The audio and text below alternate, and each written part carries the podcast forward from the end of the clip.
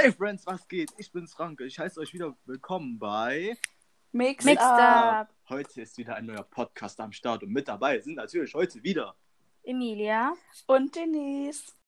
Unser heutiges Thema sind Amokläufe. Genau, wir haben uns alle einen Fall rausgesucht und werden davon erzählen. Äh, Frank, fängst du an? Gerne. Also ich erzähle euch von dem Amoklauf vom Emstetten. Das ist passiert am 20. November 2006 an der Geschwisterscholl Realschule und handelt von dem 18-jährigen Sebastian B. Er fuhr morgens gegen 9.20 Uhr zu seiner ehemaligen Schule und betrat schwer bewaffnet das Schulgelände. Aufgrund einer Schulpause hielten sich gerade viele Schüler und einige Lehrer auf den Schulhöfen auf. Auf dem Weg zu einem höher gelegenen Schulhof zündete er eine Rohrbombe sowie eine Rauchgranate und begann auf Schüler, die ihm entgegenkamen, zu schießen. Eine Lehrerin, die ihm folgte, bewarf er mit einer Rauchgranate und verletzte sie dabei im Gesicht. Nach dem Bericht eines Zeugen soll er zu den Richtungen dieser Lehrerin geschossen haben. Anscheinend schoss B. auch wahllos auf Schüler auf unserem Schulhof. Auf seinem Weg zum Schulgebäude gab er mehrere Schüsse ab und verletzte dabei drei Schüler. Am Haupteingang des Gebäudes traf der Täter seinen 16-jährigen Bruder an, der ebenfalls Schüler an der Schule war. Er forderte diesen auf, nach Hause zu gehen. Anschließend schoss er auf den Hausmeister der Schule und hat ihn schwer verletzt. Gegen 9.30 Uhr wurde die Polizei durch die Schulleitung alarmiert. Im Schulgebäude selbst gab er mehrere Schüsse auf verschiedene Schülergruppen ab. Dabei wurden drei weitere Schüler zum Teil schwer verletzt. Im zweiten Obergeschoss zündete er mindestens einen Brandsatz, sodass der obere Teil des Gebäudes durch Rauch stark vernebelt wurde. Dies erschwerte den um 9.34 Uhr eintreffenden ersten Polizeikräften das Vorgehen erheblich. Außerdem erlitten letztlich 16 Polizeibeamte Rauchgasvergiftung. Es wurden noch weitere Explosionen innerhalb des Gebäudes wahrgenommen. Gegen kurz vor 10 traf ein Spezialeinsatzkommando aus Münster ein, welches um 10.36 Uhr den Leichnam von ihm entdeckte, denn er hatte sich selbst umgebracht. Ähm, außerdem hatte er noch Sprengvorrichtungen an seinem Körper, deswegen konnte der Körper erst von ihm mitgenommen werden, nachdem diese entfernt wurden. Man weiß äh, nicht, wie viele Schüsse abgefeuert wurden. Es gibt auf jeden Fall nur ein paar Verletzte. Und jetzt selbst noch zum Täter. Der 18-jährige Sebastian B. stammte laut Polizeiangaben aus unauffälligen Familienverhältnissen. Er hatte die Geschwister Scholl Realschule im Jahr 2006 mit der Fachhochschulreife abgeschlossen und anschließend als Aushilfskraft in einem Baumarkt gearbeitet. In seiner Freizeit beschäftigte er sich mit gewalthaltigen Computerspielen und Videofilmen sowie mit Airsoft. Während seiner Schulzeit galt er als Sonderling und introvertierter Einzelgänger, der von seinen Mitschülern gemobbt wurde und sich von seinen Lehrern bevormundet fühlte. Er fühlte sich nicht verstanden und fühlte sich auch nicht akzeptiert. Ja. Okay. Und als Tatmotivation wird äh, eventuell auch Rache angesehen. Weil er halt auch gemobbt wurde, hat er auch sehr viel Wut in sich. Und deswegen hatte er auch ein Tagebuch angeführt. Und da hat er auch schon mehrere Monate vorgeplant, so eine Tat eventuell durchzuführen. Krass. Krass. Ich glaube, ich hätte jetzt eher gedacht, dass man so, so Kurzschlussreaktionen hat und dann sowas. Aber es gibt voll viele Leute, also. Ich glaub, Ja, es gibt schon meisten- Leute, die planen, aber beim halt so Kindern oder so.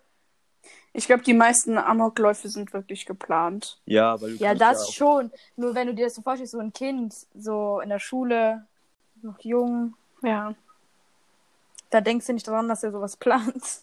Ja, das stimmt. Ja, Ähm, soll ich weitermachen? Mhm. ja. Ich habe den Fall von Helmut K. Äh, das war am 9. Mai 2013 in der Nähe von Aachen.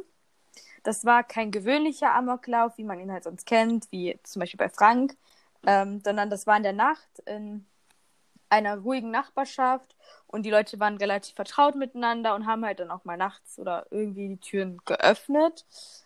Helmut K. war zu der Zeit 63 Jahre alt. Ähm, er hat drei Menschen erschossen, unter anderem seine Frau, seinen Schwager und seine Schwägerin.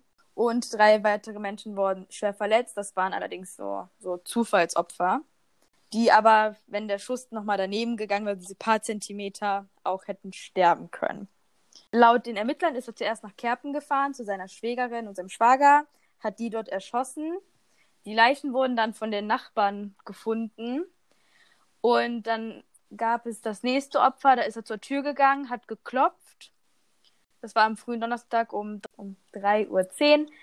Ähm, hat er mit einem schweren Gegenstand gegen die Tür ges äh, geschlagen und später noch geklopft und die Frau war halt schlaftrunken, hat dann die Tür geöffnet und er hat dann geschossen. Der Schuss ging aber halt, er war nicht tödlich so.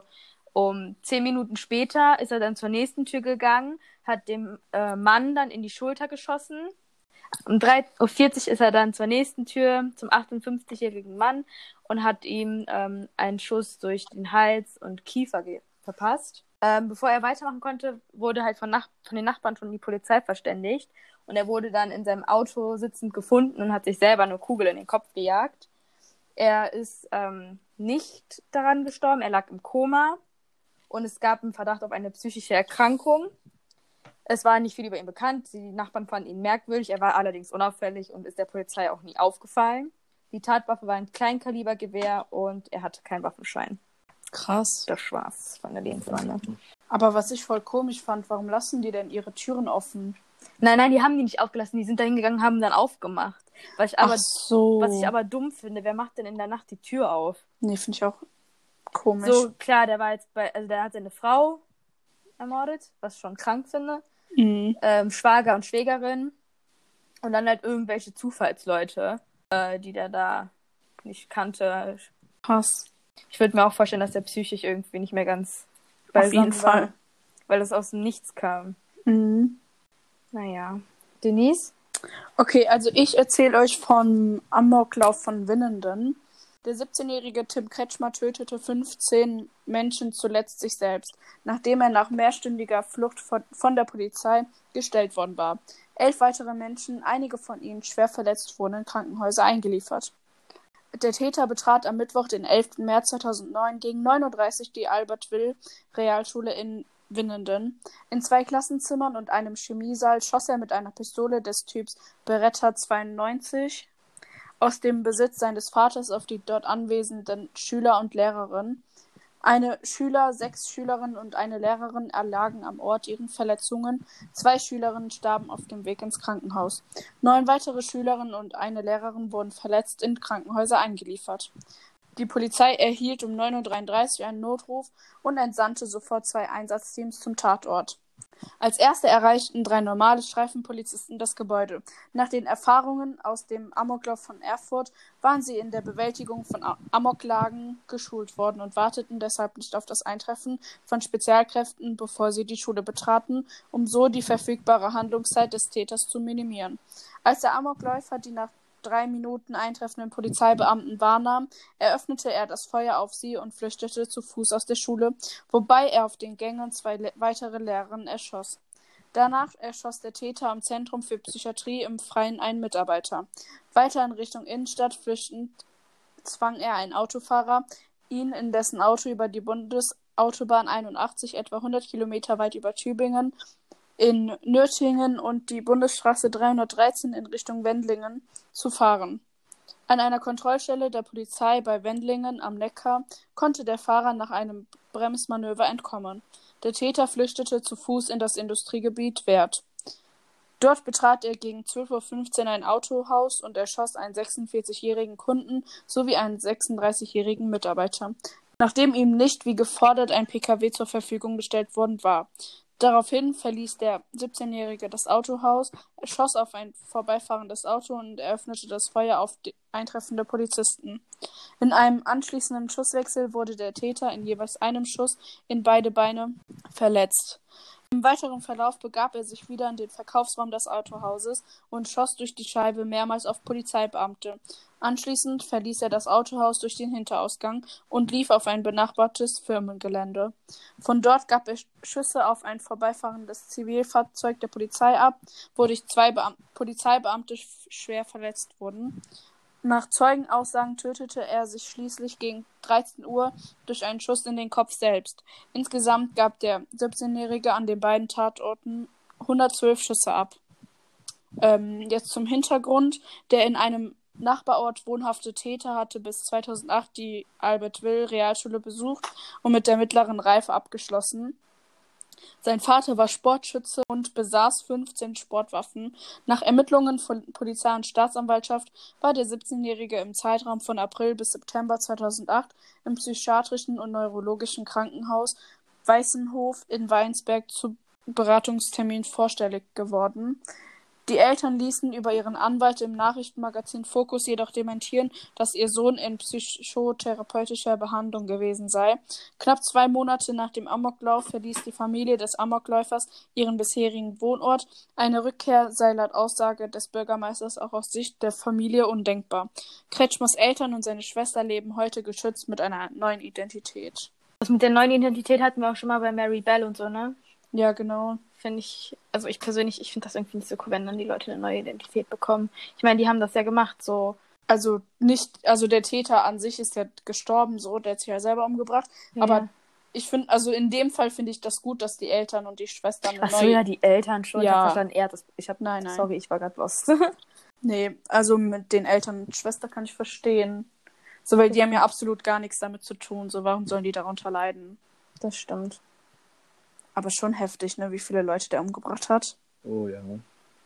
Leute, da sind wir wieder beim Thema. Was ist mit der Menschheit los? Was passiert hier, dass man auf solche Gedanken kommt?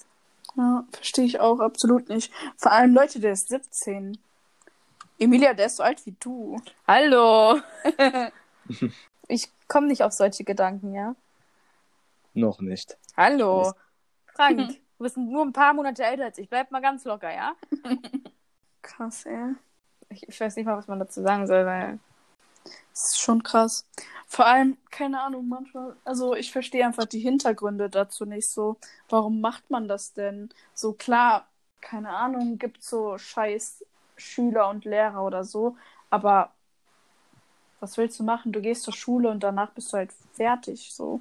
Mhm. Keine Ahnung, ich weiß nicht. Also sowas würde ich niemals machen, egal was passieren würde. Tja schon traurig, dass man zu einer solchen Tat ja, bereit ist. Muss. Ja.